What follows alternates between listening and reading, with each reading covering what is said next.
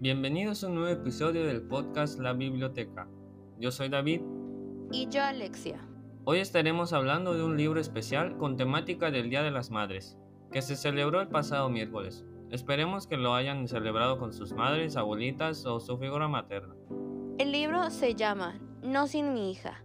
Fue escrito por Betty Mahmoudi. Este libro narra la historia de la escritora. Habla de cómo ella y su esposo se van de vacaciones a Teherán junto con su hija de apenas cuatro años. Y el dicho es... Madre no es la que engendra, sino la que cría. Continuando con la historia, luego de varias semanas, su marido decide quedarse en ese país, ya que la ley iraní lo protegía a él. Entonces, él obliga a su esposa a quedarse con él a menos que acepte separarse de su hija. La protagonista queda encerrada en un país que desconoce, y entonces planea la manera de escaparse con su hija a través de las montañas de Irán y Turquía. ¿Sabías que? Los únicos dos países que no puedes comprar Coca-Cola son en Cuba y en Corea del Norte. Les recomendamos este libro ya que la historia es interesante e intrigante. Es un poco corta, contando con 446 páginas.